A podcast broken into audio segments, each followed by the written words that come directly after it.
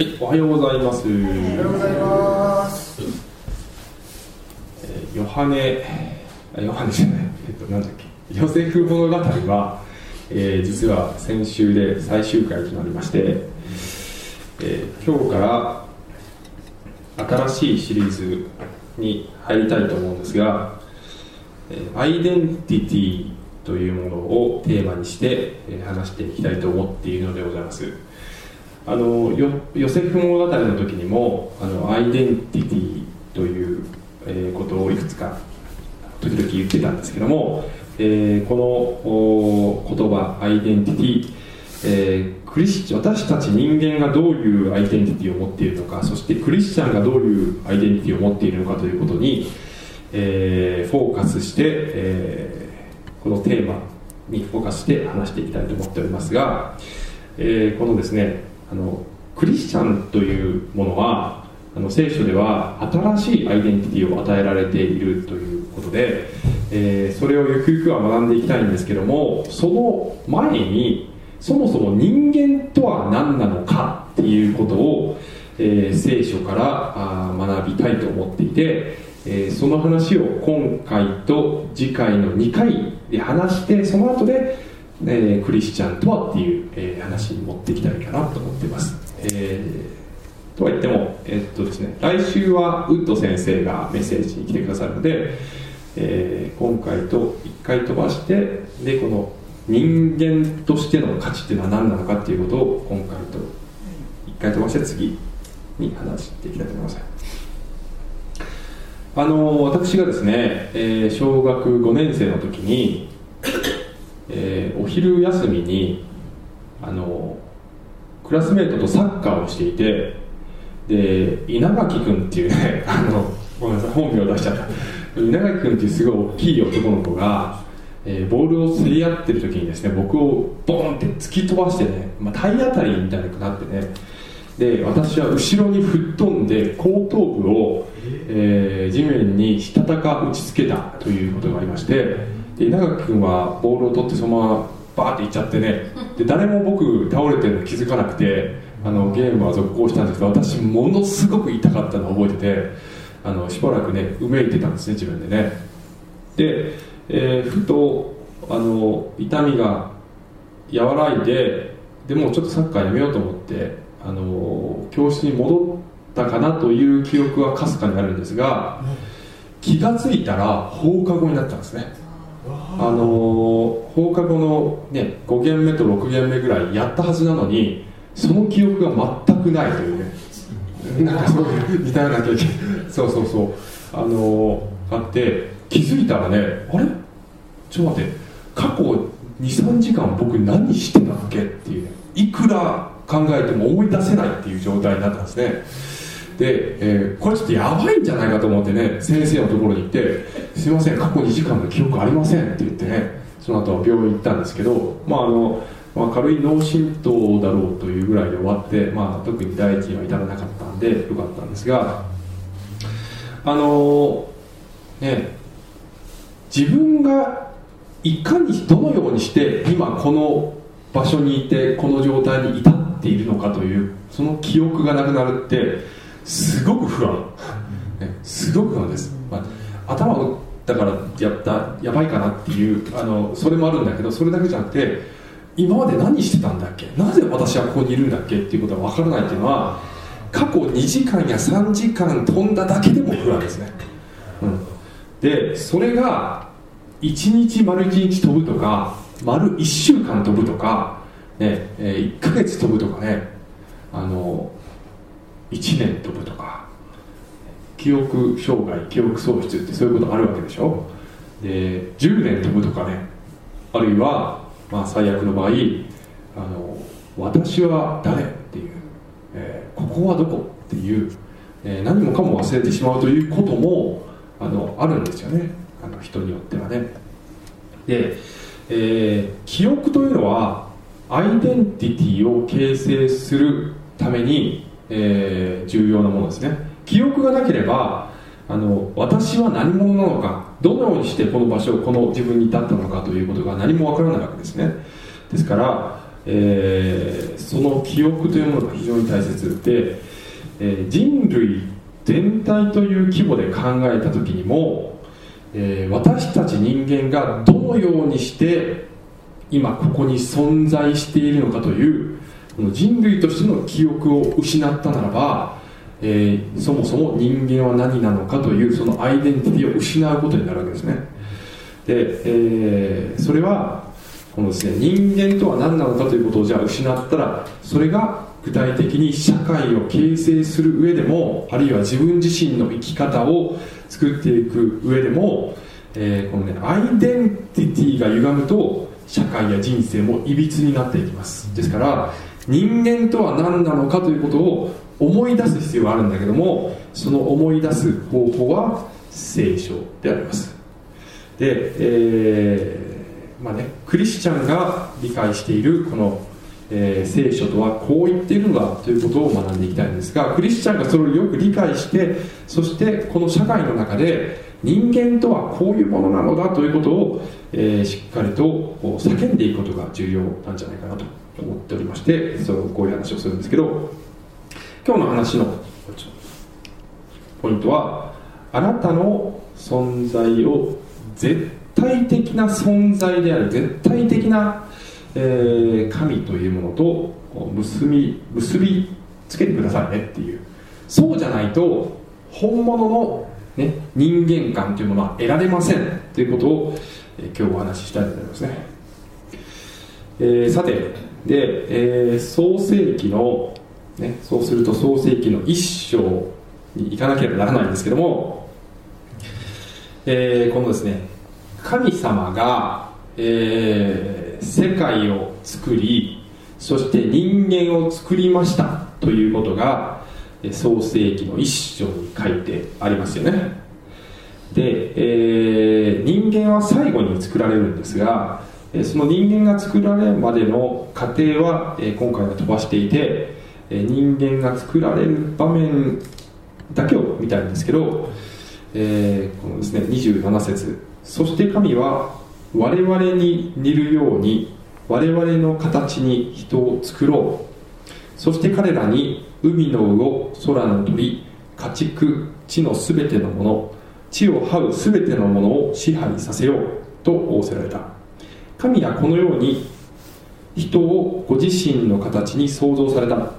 神の形に彼を創造し男と女とに彼らを創造された。って書いてあるんですね、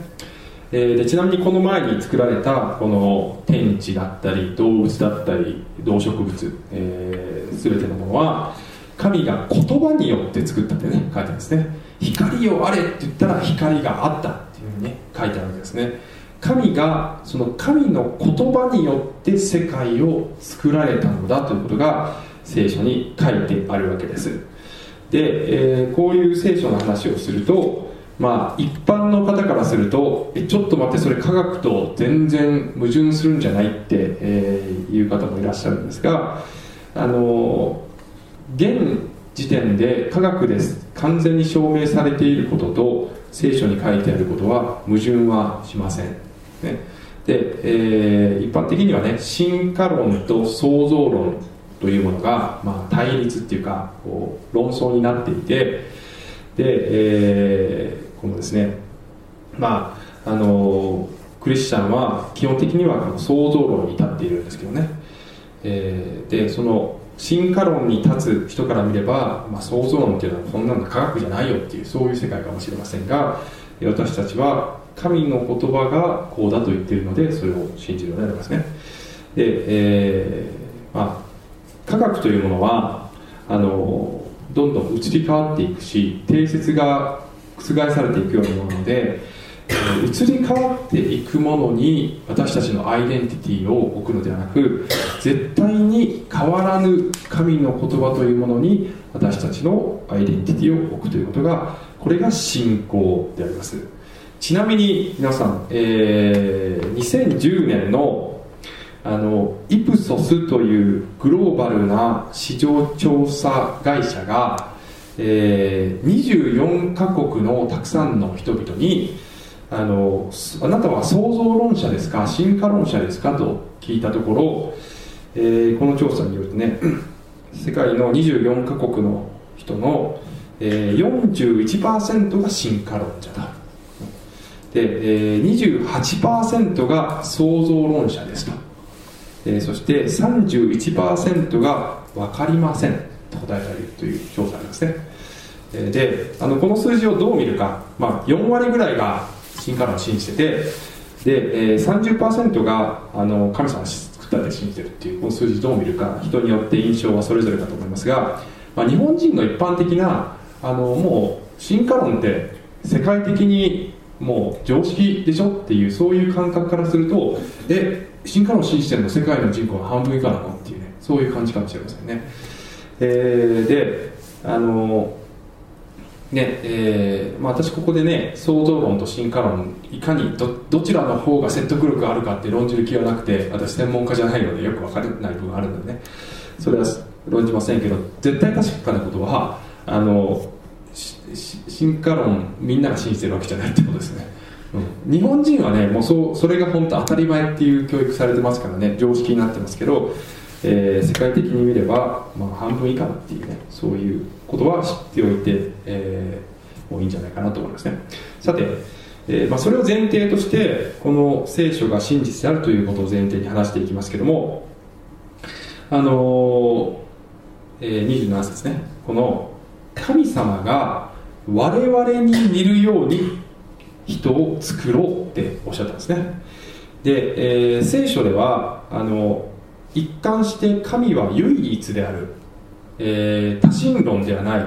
一人の神なのであるというふうに言われているのにもかかわらずなぜ我々というふうな複数形になっているかというとこれは三位一体の神の暗示でありますね、えー、神が父と子と精霊なる神であるということが、えー、この我々という言葉に表れているわけですね、えー、で、えー、その神様がこのですね、え人間を作って、え、全てのこの自然界のものを支配させようっておっしゃったんですけども、えここでも時々勘違いがあるのはこれは人間が自然界をどうでもすることができる、えー、権利があるということではないのでありますね、えー、自然界を壊す権利が人間にはあるのだ。それを許されているのだということではなくてその反対でこれは自然界へのこの管理責任が人間に委ねられているということであります。自然界を正しく管理するようにと神は委ねられたので逆に自然界を壊してはいけないのですね。でしかしながら人間は傲慢になって自然界を壊していってしまっているんですがそれは本来の神のご意志ではないのであります。で、えー、人間は神の形に作られたあるいは役によっては神の似姿に作られたというふうに書いてあるわけですね、えー、動物とはちょっと違うのですよと、えー、今まで作られてきた動物はこういうことをね神様はおっしゃらなかったんですね。で人間を作った時だけ私たちのこの神である父子精霊の姿に似せて作ろうとおっしゃったんですがこれはおそらくは姿形のことではなくて、えー、これはまあ、動物と人間があの動物にはないあるいは動物には少ないけど人間にはあの多いそういう特徴だと思いのことだと思います。例えば理性だったりあの動物には100%理性がないということではないんですけどね。だけど、えーまあ、人間とはレベルが違いますね。理性だったりあるいは人間は想像することあのクリエイトすることを知っている。ですね。創造主によって作られたので私たちはアーティストとしての人間の姿があるわけですね。ものを作ることを喜ぶことができる。そして人間は言葉を理解することができる。これも動物にもコミュニケーションのやり方いっぱいあるんですけど人間はあの比較にはなりません。で、えー、聖書は神の言葉によって世界が作られたんですよ。そして私たちに神の言葉が与えられてるんですよと言われていてその言葉を理解することができるのは人間だけなんだということはすごく大きな意味があると思います。そして、え、人間には霊性がありますね。霊性、えー、この精霊の霊に性質の霊。性質の性、えー、霊性があります。あの世界中どこの民族に行っても神を、ね、どんな神かはところによって違いますけど人間以上の存在を礼拝するという礼拝行為がどこの民族にも見られます。人間がはあのどこにいてもこのね、えー、人間を超えた存在を礼拝することにあの意義と喜びを見出しているからですね。また聖書には、えー、神は人に永遠を思うその、ねえー、心をお与えになったと書いてあるあの死の概念というものを理解できるのはこれ人間だけじゃなくて動物も理解できるというふうに言われてますが永遠という概念は、まあ、多分ですけど、えーね、ワンちゃんに聞いてみないと分かんないですけどあの人間にしか 俺分かってるよってちょっとからあるいは言うかもしれませんけどあの人間だけが永遠を思うことができるのではないでしょうか。で、えー、あのちょっと前に私が一緒にちょっとバイブルスタディをしているクリスチャンでない男性と話してた時にの聖書のどこの箇所だったか忘れたんですけど神様が何だったっけな？あのその人がね随分人間っぽい神様だねって言ったんだね。なんかこう神様が感情があったりあの迷ったりあるいは怒ったりあのする箇所が聖書にいっぱい出てくるでしょ？あのいろんな箇所で。で、えー、神様ってそんな人間っぽいの？なんか嘘っぽいっていうふうにその人が言ったわけですね。で私が彼に言ったのは神が人間っぽいのではないのですと。人間が神っぽいんだと。何ですかというと要するに人間が神をあの生み出したかあの空想して生み出したから神が人間っぽく描かれてるんじゃなくて神が人間を神のように神に似せて作ったので、えー、人間が神のご性質を受け継いでるのであってそれを反対にして考えていや神って人間に似てるねっていうその考え方が逆なのでありますよ。というふうにね彼に言ったんですね。あのここ今英語クラブっていうのをやってて、えー、キャシーさんという人があのアメリカ人のね人が来てくださってるんですが彼女がねこの間面白いこと言ってた、えっ、と小学校にね英語を教えに行ってるんですね。で、えー、あの小学校の生徒たちがキャシーのところに来てキャシーはどうして、えーと、英語を喋れるの？って言ったんですね。で、えー、それはあので子供たちがねキャシーは日本語が喋れないのにどうして英語が喋れるの？って言ったねつまり英語をどうやって勉強したのと？日本語分かんなかったら英語勉強できないでしょ？って言ったわけもちろんそれはそんなことはなくてもともとがゼロでそこにまず英語として勉強あの学んできたから英語は勉強英語ができるってことは分かるんですけど大人はね子供はそういうふうには考えないです日本語がまずなければどうやってその次の言語を勉強するのっていうふうに考えるわけですね。で、えー、子供というのはあの自分がすでに持っているその世界というものをベースにしてその言葉とか文化とか知識とかをベースにしてじゃないと他のものを理解することはできないわけですね。ところが、えー、これは子供だけじゃなくて大人も結局同じことをしてるんですね。すでにこう自分が育ってくる中で培っている知識とか常識とか教育とかそういうものをベースにして新しい情報をこう理解しようとしてるんです。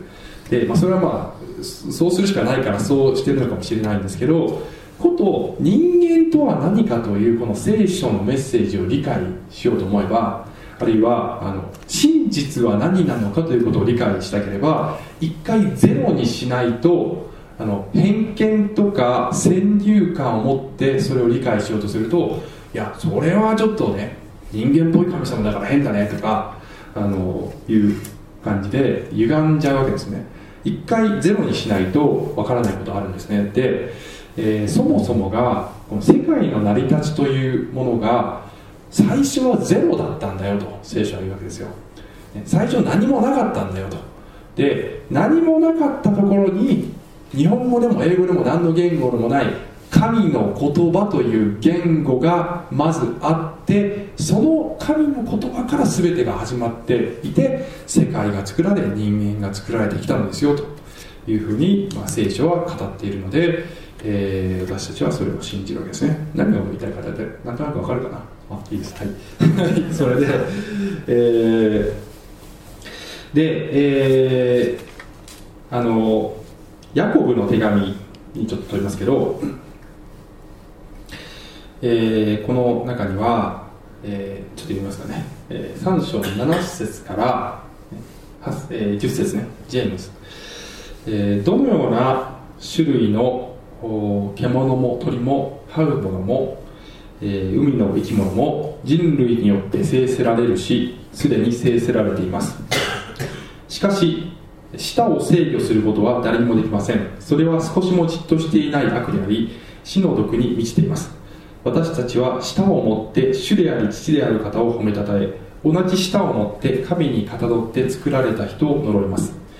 賛美と呪いが同じ口から出てくるのです。私の兄弟たちこのようなことはあってはなりません。この話の文脈はこのヤコブという人は言葉をきちんと制御すること舌をきちんとコントロールすることすごい大切ですよと。あの舌によって私たちはすっごい罪を犯しますからね。ということを言っている文脈でこの話が出てきているんですけれども、えー、ここにその本流の文脈とは、えー、少し離れているんだけれどももう一つの大切なメッセージがここに込められている。あの創世記と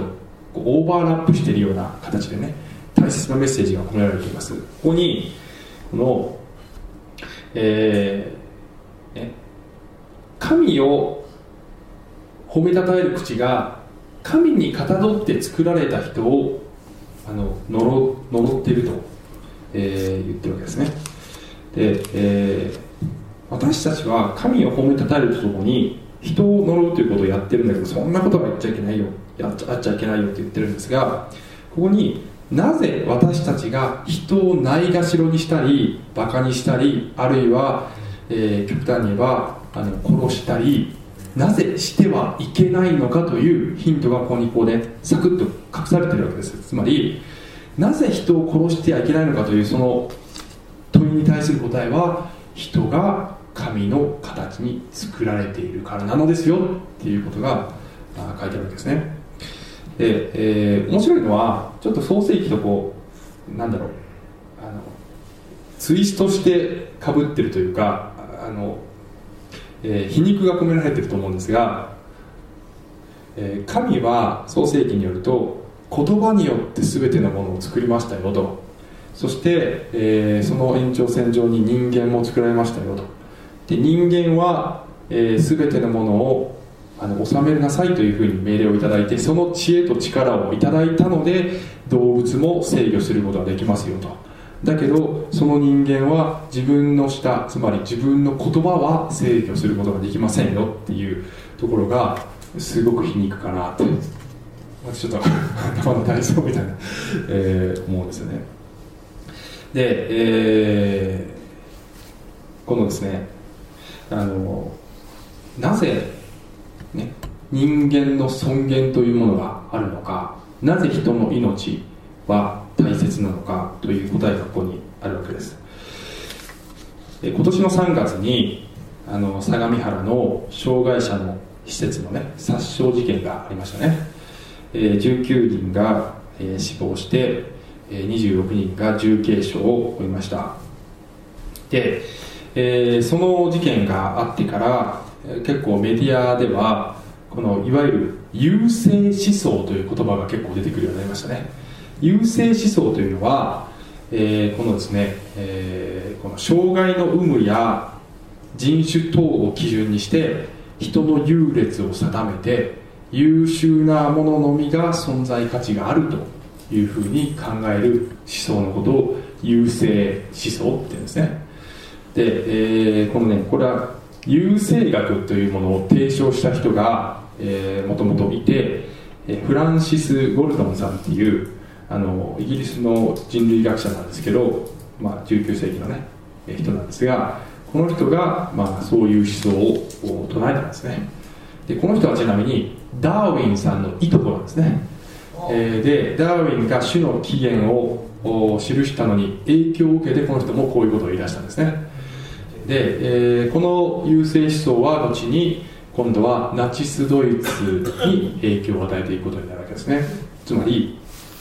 人間とは何なのかという考え方が間違うとこのいびつな、えー、人間観ねそして実際の行動にそれがなっていく社会がそれに基づいて形成されていくということが実際に起こってるわけです。で、えー、障害者の方々が殺された時に多くの人がなぜ障害者を殺してはいけないのかということを結構議論してますね最近ね。で、えー、人間の価値というのは生産性にはよらないのだというふうに、まあ、あの普通の健全な倫理観を持っている人であればそういうふうに考えることができると思いますね,、えー、ねおメディアでこの優勢思想のような考え方をねあの公に言う人誰もいません。もうそんなことを言ったら最後ボコボコボコに叩かれますからね。そんなことは言わない。だからみんなあのどんな人でも生きる価値があるんだって言うでしょ、ね、公には。だけど、えー、なぜ人の価値が生産性によらないのかというその根本の理由は誰も言わない言えない。言えないんですよ。あの神を持ち出さないと神の存在絶対者の存在を持ち出さないとあのもう議論そのものが本質的じゃない議論になってますよ、うん、あの無理です。でいろんな人がねいろんな観点からいやいや障害者をなぜ殺しちゃいけないのかいろんなことを言うと思いますけど、えー、本当の理由を誰も説明できてないです。で、えー、進化論者でさえ、ね、進化論をベースにして、えー、なぜ弱者を殺しちゃいけないかということを、えー、論じたりもするんですね。あの大まかに言うとねこういう感じですよ。要するに進化論っていうのは種種の生存がね、えー、大切ですよと。適者生存が大切ですよと。で、えー、要するに人間が生き延びてこれたのは人間が弱者を救済する能力を持っていたから、えー、そのおかげで個体数が増えて、えー、いくことができてなので人間は生き残ってこれたのでだから弱者のケアをすることも大切なのだというそういう理屈になるんですけど、まあ、ちょっとねかなり厳しいですね。苦しいと思いますね。苦しいですよ。なぜかというと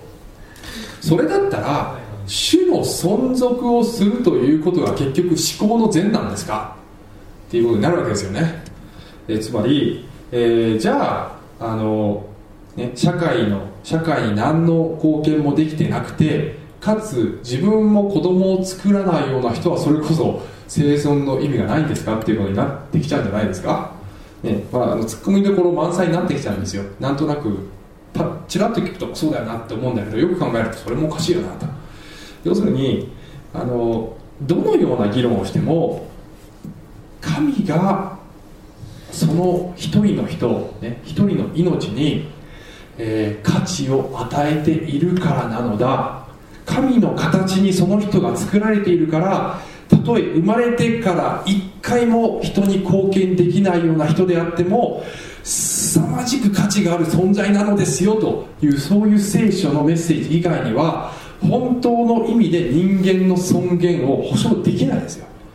と私は思いますけどね、えー、このことをね、まあ、よく聖書ではえーまあ、聖書のベースにして論じられる時には人間の価値っていうのはビーイングつまりビーイングというのは存在ですね。ビーイングに、えー、寄っているのかそれとも doing つまりすなわち何をするか、ね、いかに生産的であるかいかに役に立つかという doing に、えー、寄っているのかどっちなのかということでえー、聖書は人の価値はビーイングもう存在そのものに価値があるんですよ。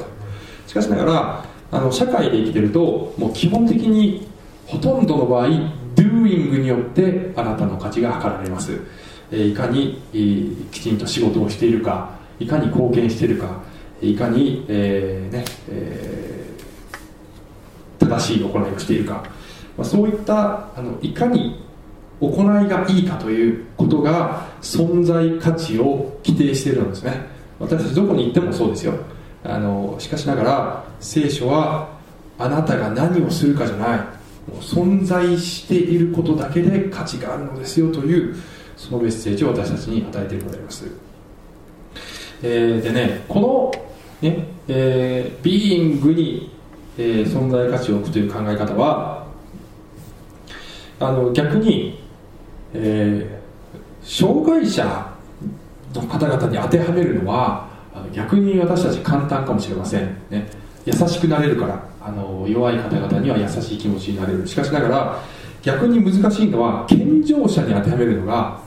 あの逆に難しいですね。つまり障害者がねなかなかあの、ね、働けないのはそれはしょうがないでしょうと。だけど、えー、健健常者が役に立たないのはそれは努力が足りないからでしょと、ね、だから厳しくなる。健常者に対しては、えー、だからできる人がやればできる人が社会に貢献しなければ価値ないよというふうな考え方に、えなってくると思います。もちろんやればできる人はやった方がいいと思いますけどそれと存在価値とは別物なのだということを忘れてしまったらば、えー、誰かの存在を否定してしまうというようなそういうことが、えー、発生すると思います。実際に発生していると思いますね、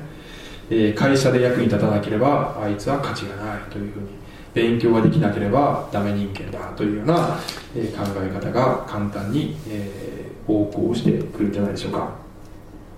で、えー、そしてこのですねビーイングによる存在価値というものを、えー、当てはめるのが難しいケースはさらに言えば自分に当てはめるのがすごく難しいですね。人に対しては優しくなれることもある、あのだけど自分はやっぱり、えー、立派に役に立つ人間じゃないと私存在してていいのかなっていうそういうふうになると思います。えちなみに私はすごくそういう 個人的に傾向があってまああの男というのは結構仕事の出来によって自分の価値を測ってしまうところがねあります。そういうふうに言うとねあの H さんがそれは僕は違うよって H さんがよく言うんですけど、一般化しないでよって H 君言うんだけどでもやっぱ傾向としてはそういう傾向があるんじゃないですか？男は仕事でねやっぱり仕事ができないと俺ちょっとね、すぐにこうだからこう仕事になんだろう生きがいを見出してた人があの退職するともうなんかね本当に鬱っぽくなっちゃったりとかねするわけですね。結構ね。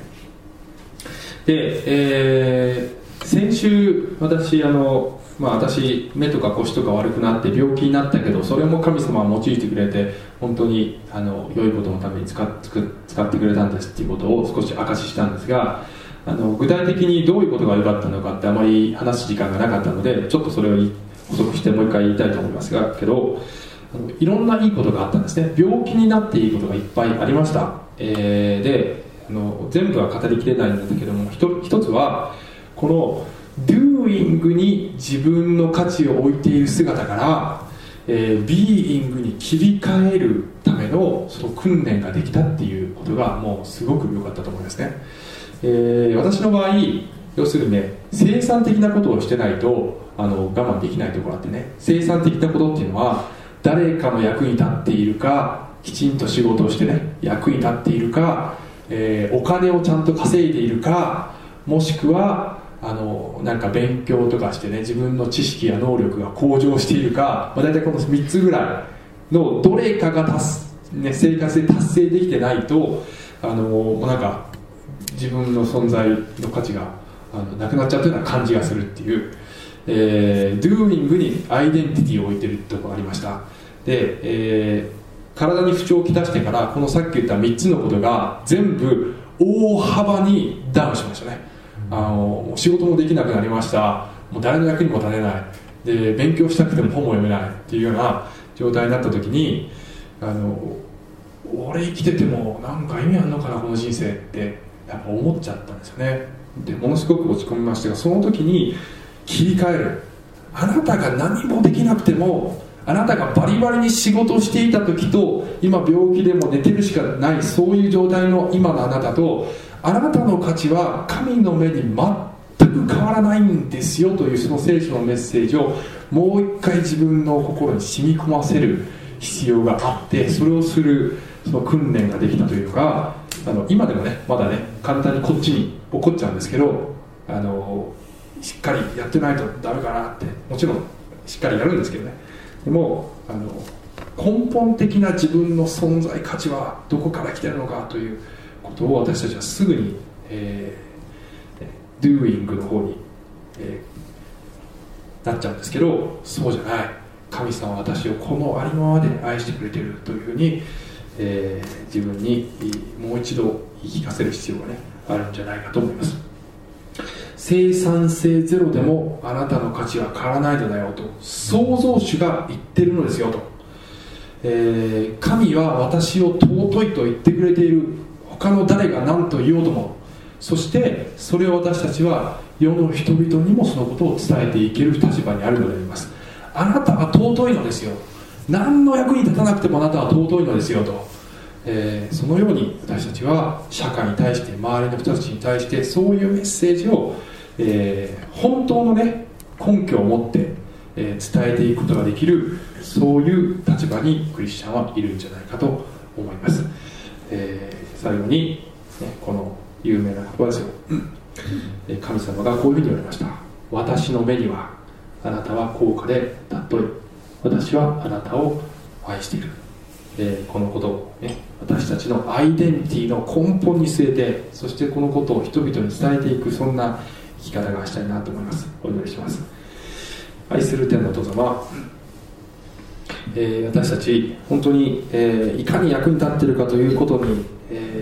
自分もあるいは人も、えー、そこに価値があるんだというふうに勘違いしてしまう、まあ、そういう風潮が世の中全体に流れているのでありますけども、